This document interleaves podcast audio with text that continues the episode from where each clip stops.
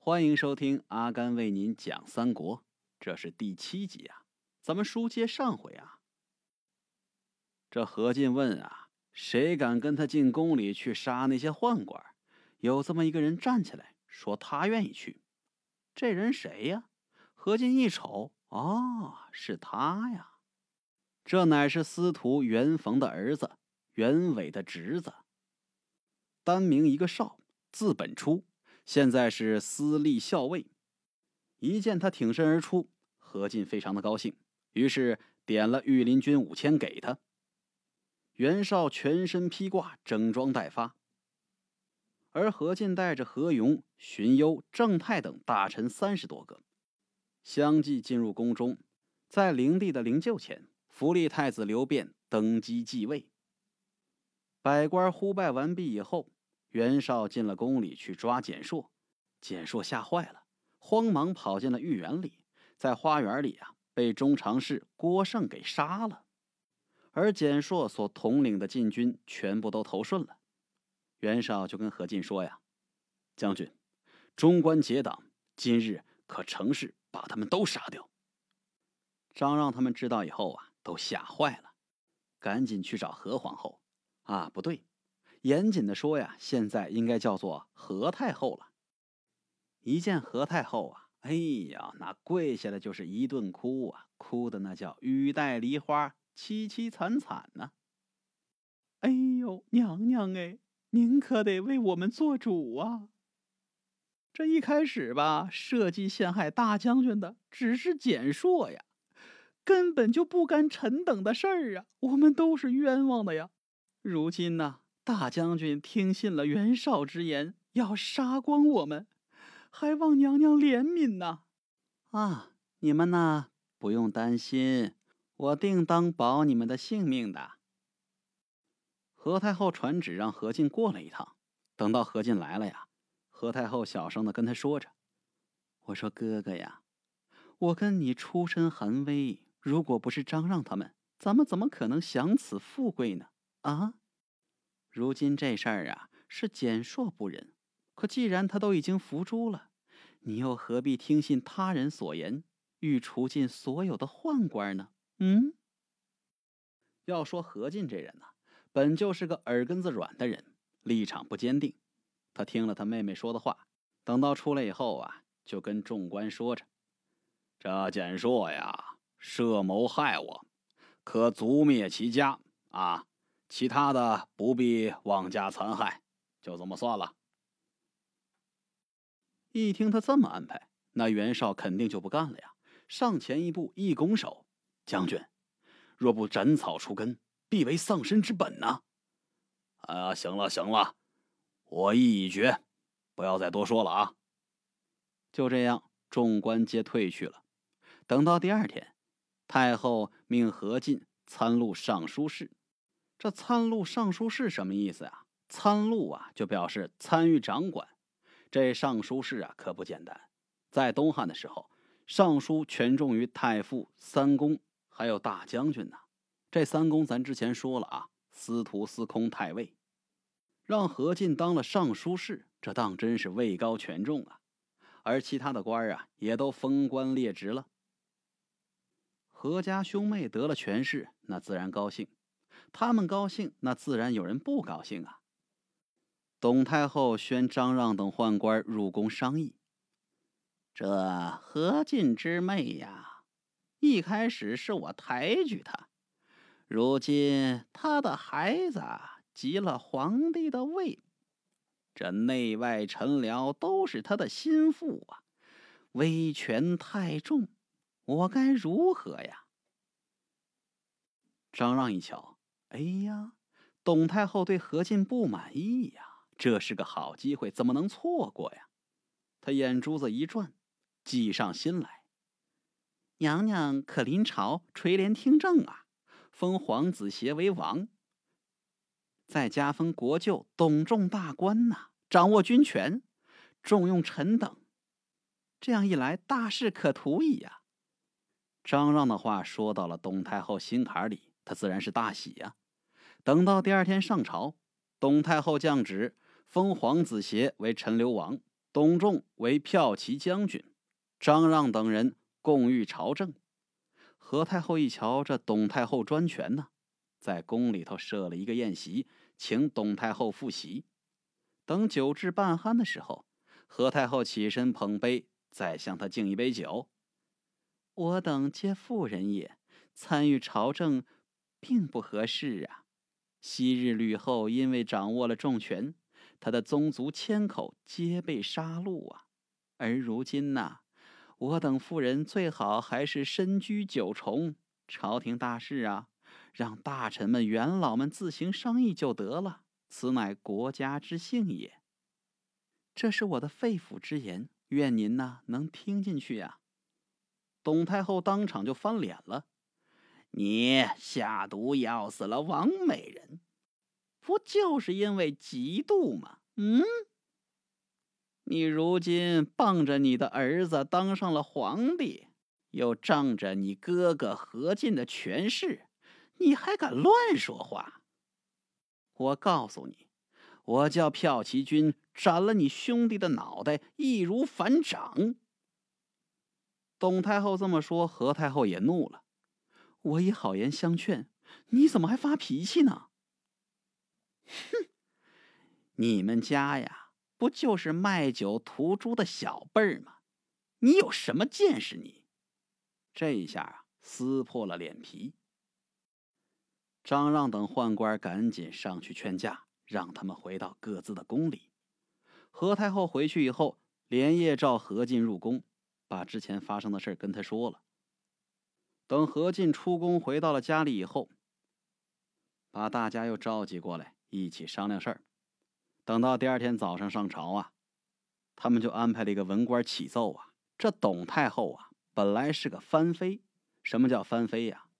就说她呀，本不过是一个侯爵藩王的妻子，并不是皇帝的妃子呀。所以呀。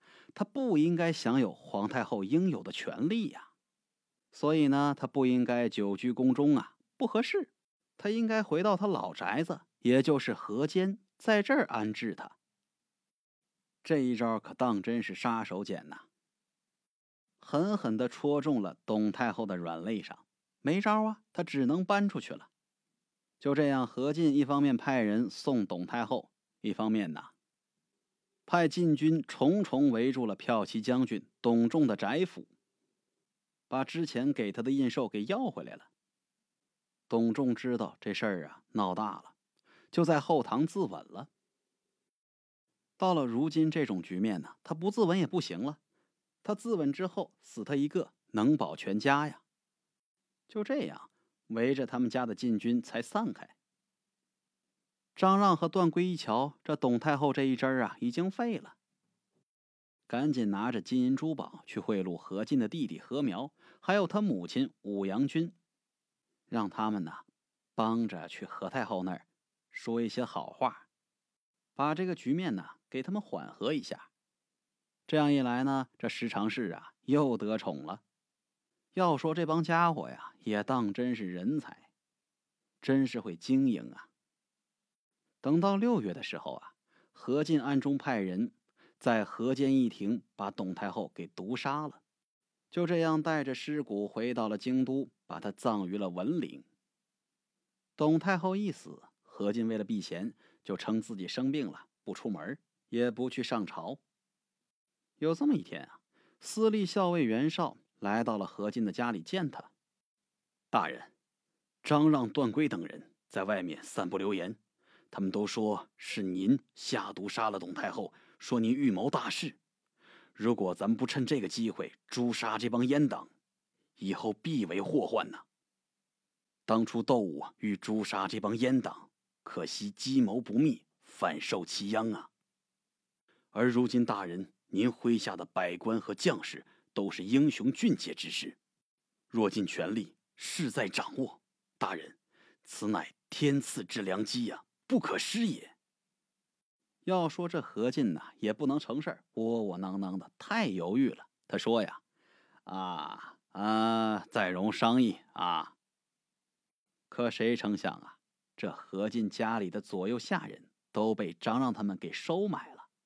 这帮下人就密报张让，张让就转告了何苗，又给他多送了很多的金银珠宝贿赂他。这何苗啊，就入宫启奏何太后：“哎呀，我说姐姐，这大将军辅佐新君，不行仁慈，专务杀伐，这不好啊！啊，这如今呐，无端的又要杀十常侍，这不合适啊！这不是取乱之道吗？放着好日子不过，非要闹腾闹腾，闹腾个什么劲儿啊？姐姐，这不行啊，您得管管他。”何太后就听了自己弟弟的话。没过一会儿，何进进了宫里，要杀这帮宦官。何太后就说：“呀，我说哥哥，这汉家的规矩呀，历来都是宦官来统领进宫之中。先帝刚驾崩，你就要杀尽旧臣。我说哥哥，你这是没把皇室放在眼里呀。”这何进呢？本来就是个没决断之人，一见太后这么说，唯唯诺诺的退出来了。等出了宫，回到家里，袁绍迎上来了：“大人怎么样？”“哎呀，太后不允呐，这可怎么办呢？”“大人，可召四方英雄之士，率兵进京，尽诛这帮阉党。眼下事情紧急，不容太后不从啊。”嗯，你说的不错，此计妙也。就这样，给各镇发檄文，叫他们率兵进京。什么叫檄文呢？就是古代呀，用于征召、声讨小狱等政府文告，特指声讨、揭发罪行的文告。这个呀，就叫檄文。一听他们要发檄文，步陈林就站起来了。哎，不可呀！这俗语有云：“掩耳盗铃，这是自欺欺人呐！这小事上尚不可自欺欺人，更何况是国家大事呢？”将军啊，如今您身仗皇威，手握重权，如虎如龙，威风凛凛，这谁都看在眼里，了然于心呐！您想要诛杀宦官？那就跟用熊熊燃烧的炉子去燎一根头发一样，易如反掌啊！兵贵神速啊，将军，您应当当机立断，迅速出动，发动雷霆一击。这样一来，一切顺利呀！这样的话，无论是老天爷还是人心，都是站在您这边的呀。可您要是向外省发檄文，让那些地方官率兵临犯京都，这天下的英雄豪杰都聚在了一块儿，那可都是各怀一心呐。您这不是授人以柄吗？咱们自己主动的把自己的命门交到了别人手上啊！啊，这样的话，功必不成，反而会大乱呐，将军。三思啊！接下来啊，说到重点了啊。为了翻译这段话呀，我可是编了二十多分钟啊。所以呢，接下来的知识点，您一定要好好的听，好好的做笔记呀。首先说一下，什么叫主簿？这主簿啊，各级主官属下掌管着文书的左吏，呃，相当于如今的文书文秘。陈林说的原话呢是这样的：“不可。俗云，掩目而不厌却，是自欺也。微物尚不可欺以得志，况国家大事乎？今将军仗皇威，掌兵要，龙骧虎步，高下在心。若欲诛宦官，如古红炉燎毛发耳。但当速发雷霆，行权力断。”则天人顺之，却反外袭大臣，临犯精确，英雄聚会，各怀一心。所谓倒持干戈，授人以柄，功必不成，反生乱矣。为了便于理解啊，我就把这个掩目补阙给他换成了掩耳盗铃。这个陈林不简单啊，陈林字孔章，广陵射阳人，他是汉末文学家。建安七子之一，才华横溢，文采斐然。说个题外话啊，曹操非常欣赏他。其实这段话的深意啊，不仅仅为了体现出袁绍和何进的无知，更主要是为了给后面董卓进京作乱埋下了伏笔。可以说呀，陈琳是非常有政治见解的一个人。而听了他说的这番话，何进笑了：“ 此乃懦夫之见也啊，没见识。”而这时候，旁边一个人鼓掌大笑着：“，哈哈哈这么简单的事儿，何必多商量呢？商量个什么劲儿啊？”何进一瞧，谁说话呢？一看啊，是曹操。这正是欲除君侧，消人乱；须听朝中志士谋。这也不知曹操说了什么话呀？要知曹操说了什么，且听下回分解。